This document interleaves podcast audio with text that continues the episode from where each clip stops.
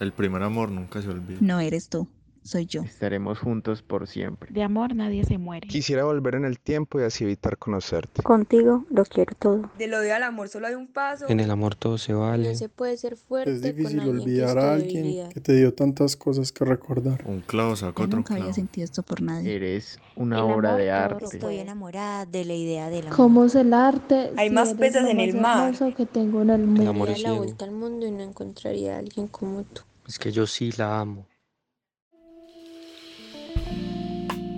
y vivieran felices, para siempre. Historias de amor de la vida real. Señorita María Jesús Rendón, Marinilla. Muy respetada señorita, en mi poder su carta última del pasado julio, cuya lectura causa en mí ánimo desagradable y dignas anteriores, pues con ella pretende destruir mis más felices esperanzas en que se man dulcemente mis ensueños. Esperanza que me infundió usted cuando en bendita hora me correspondió, y luego, alimentándola con sus tiernas y amables cartas sin prever con tiempo que si yo era indigna de su amor, era condenarme injustamente. Así comienza la carta de amor que José Francisco Buitrago le escribió a su amada María Jesús Rendón en 1914. Fueron conocidos como Mamá Susa y Papá Kiko por sus familiares, amigos y habitantes de las veredas de Marinilla, un municipio del oriente antioqueño. Yo soy María José Buitrago, su tataranieta, y junto a Luisa Betancourt les presentamos el primer episodio de este podcast, Mamá Susa y Papá Kiko, palabras de hace más de un siglo. La carta de amor que reconstruiremos fue recuperada hace dos años por mis tíos abuelos, sus nietos, como recuerdo de su amor y conmemoración de su historia. Mi tío John mandó las fotos de la carta al grupo de WhatsApp de la familia para contarnos que la habían encontrado en la finca de los abuelos y se la habían regalado para que la conservara. La carta está escrita a mano en letra pegada, al parecer con tinta, y el papel ya está viejito, café y con hongos. En su momento nadie se tomó el tiempo de leerla y transcribirla, y yo solo la dejé guardada en mi galería pensando, algún día voy a hacer un trabajo con esto. Un año después de esto le comenté a Majo que quería hacer un podcast, pero no tenía tema. Ella me contó de la carta y a partir de ahí comenzamos a construir este podcast.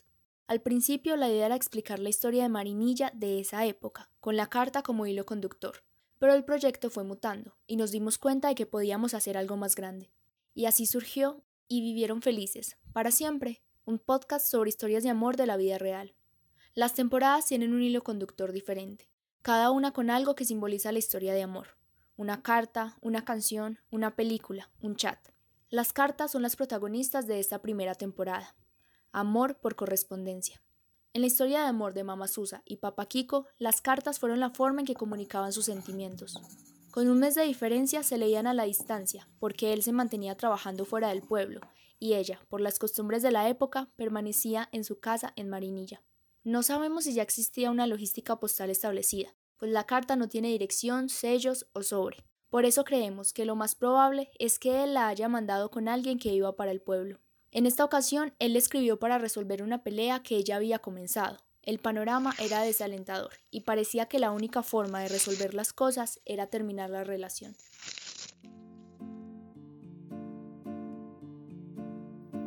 Al medir los instantes de mi en el reloj de un martirio lento y en la perspectiva de una muerte desastrosa y afrentosa, como es la de los enamorados que en mala hora se ven desairados y privados de las felicidades conyugales. Y es que llevaban mucho tiempo juntos, pues su historia de amor comenzó en 1913, en las montañas de Antioquia, un departamento de la región andina de Colombia. El padre de Papá Kiko era el sanador de la vereda La Planta, en Marinilla, y por eso era conocido por todos como Viejito Corazón. Mamá Susa, oriunda de Río Negro, el municipio vecino, era nueva en el pueblo, y fue llevada a la casa de Viejito Corazón para tratarle un problema respiratorio. Papá Kiko la vio llegar y se enamoró de ella a primera vista. Tanto así que en ese mismo instante declaró, ella va a ser mi mujer. No fue una tarea fácil, pues mamá Susa fue difícil de conquistar. Era una mujer seria, de carácter fuerte y poco romántica, aunque celosa, y le sobraban los pretendientes. Fueron novios por dos años, terminando y volviendo, y escribiéndose cartas cargadas de dramáticos sentimientos cuando estaban en municipios diferentes. Este fue el caso de nuestra carta protagonista, la única que aún existe. Desde el fondo de mi corazón, protesto enérgicamente contra semejante tentativa, y hoy, más que nunca, deploro no ser digno de usted y poseer bienes de fortuna con que nublar las ventajas que le ofrecen sus dignos adoradores en mi triste ausencia. ¿Quién sabe cuántas cartas se mandaron y quién sabe cuántos admiradores tenía ella? Lo que sí sabemos es que la familia de Papa Kiko, los Buitrago, siempre han sido una de las familias grandes e importantes del municipio. Han poseído tierras, fincas, ganado y muchos hijos, además de la primera biblioteca de la vereda, pues también han sido buenos lectores. Sorprende que a pesar de tantas comodidades, esto no estuviera fuera de lo normal, ya que en la primera década del siglo XX la tierra abundaba y era muy barata. Por eso, otros muchachos de la región tenían mucho más que ofrecerle a la joven mamá Susa. A pesar de todo, Papá Kiko era un buen partido, un hombre alto y cariñoso. Le gustaban mucho los animales y le ponía nombre a todas sus vacas. De la familia de mamá Susa no se conoce mucho, pero a ella la recuerdan sus nietos con su larga trenza, su mantilla, sus tristes ojos, su lento caminar y su bella sonrisa. Y confío en Dios que lee los corazones y hará justicia fallando en mi favor, premiándome mi sincero amor, bendiciéndonos con su mano omnipotente desde las gradas de los altares juntos. Más si Dios tiene tanta dicha reservada para otro hombre negando su amor. Pero la profecía se cumplió. Papá Kiko se casó con mamá Susa. Ese día comenzaron a escribir en una pequeña agenda los hechos más importantes de su matrimonio y las fechas de nacimiento de sus hijos. El 15 de enero del año 1915 nos casamos María J y yo Francisco en la parroquia de Marinilla a las 6 de la mañana. Ofició el presbítero Leandro Gómez. Con favor le pido, no me deje volver a contemplar las ruinas de mi primer y último amor, para no ver tocado el paraíso otro tiempo más feliz donde la conocí, en un eterno purgatorio para mí, y me conceda una muerte lejos y ignorado de los seres humanos. Duraron aproximadamente 50 años de casados, hasta que la muerte los separó. Primero murió él de un coma diabético, y luego, a los pocos años, murió ella por un problema en el corazón. Tuvieron un matrimonio feliz, tranquilo y en el campo, criando sus diez hijos. Jesús Antonio, Juana Paula, Pedro de Jesús, Juan, Francisco, Cruzana, Ramón, Ana, Juana Celia y Ricardo. La última en morir fue Cruzana, en enero del 2021, a los 97 años. Yo soy bisnieta de Ramón, hija de su primer nieto Juan David.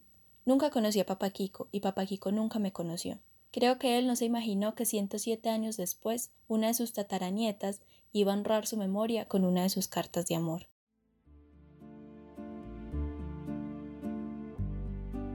Para que no vaya a perturbar su dicha, el recuerdo del humilde hombre que no le hizo más ofensa que haberla amado con delirio. Muchos recuerdos a sus padres, su amable familia, y usted perdóneme que la ame tanto. Su José Francisco en Chapinero, agosto 7 de 1914.